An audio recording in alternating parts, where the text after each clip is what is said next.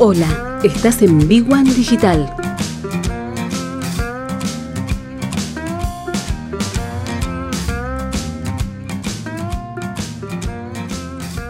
Vamos a hablar de una polémica que se generó en estos días y que tiene un par de cuestiones a, ver. Em, de un lado está Mateo Salvato, que es un, chico muy joven, muy emprendedor, eh, que ahora vamos a ver un poquitito quién es, y del otro lado está el gobierno de la ciudad de Buenos Aires y a su vez ¿no? el, público que está en Twitter, que básicamente es una boca de lobos. Este joven emprendedor dio una charla, eh, fue invitado a un evento en Las Vegas eh, y criticó, por ejemplo, a, las oficinas gubernamentales que no están adaptadas para personas con cierta discapacidad. Mateo Salvato dio una charla, creo que de veintipico de minutos, que está bastante buena, pero en un momento hace referencia a cómo eh, desde una comisaría hasta una oficina de gobierno eh, no están adaptadas para personas que tienen ciertas este, capacidades diferentes para poder comunicarse. Ante esto, Verónica Zucácer, que es periodista y fue ganadora de un premio Conex, dirigió fuertes críticas a, la aplicación que creó Mateo Salvato, que se llama Háblalo, que es una plataforma gratuita para que personas con dificultades de comunicación, eh, ya sea por hipoacusia u otras razones, puedan dialogar con la gente con mucha más facilidad.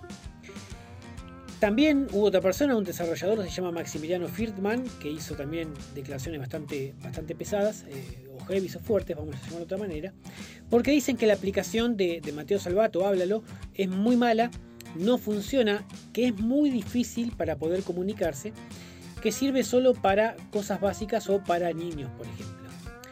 También dice que es evidente la falta de trabajo interdisciplinario con expertos en el trastorno del habla y con personas discapacitadas. Generalmente cuando hay una aplicación o un desarrollo tecnológico, ¿no? uno dentro del MVP, del producto mínimo viable o el, proceso de creación de esa aplicación, de esa idea, eh, buscar a profesionales para tener una idea un poquito más acabada y, así evitar errores o disfuncionalidades.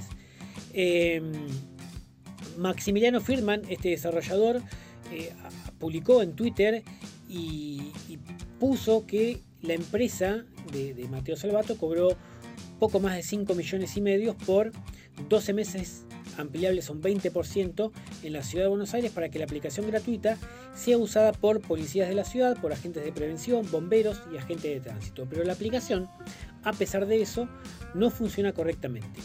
Eh, Mateo Salvato después se defendió, dijo que no es la primera vez que lo quieren destruir con información falsa o engañosa y procedió a cerrar su cuenta de Twitter. Lo cierto es que Háblalo sí tiene beneficiarios que lo han destacado como muy útil. Eh, hay madres de chicos con, con serias discapacidades para poder comunicarse, con serias complicaciones para poder comunicarse con el entorno. Sí es cierto, son, la mayoría son chicos más chiquitos que dicen que han recorrido muchas aplicaciones, algunas pagas, algunas que son bastante costosas por todo el mundo, y que cuando se encontraron con Háblalo, le resultó muy pero muy este, positiva la, experiencia de usuario. Dicen que la aplicación tiene serias deficiencias. Lo cierto es que esta aplicación tiene un uso en algún público realmente y efectivamente cuando uno va a ver las opiniones de los usuarios, salvo entre paréntesis que esto puede estar fraguado, que puede pasar, porque realmente no pasa. Eh, Mateo Salvato es un emprendedor joven que con cierta innovación y disrupción logró llegar a, todo el mundo, porque realmente da vueltas por todo el mundo. Esto no significa nada, pero sí que algo, la aplicación tiene de un buen uso y una buena funcionalidad. Y mucha gente así lo dice. Pero en este caso, cuando, cuando se junta una polémica que encaja a una personalidad pública como es Mateo Salvato, el gobierno de la ciudad de Buenos Aires, guita y licitaciones de por medio o acuerdos de por medio, y Twitter estalla una polémica que no tiene final.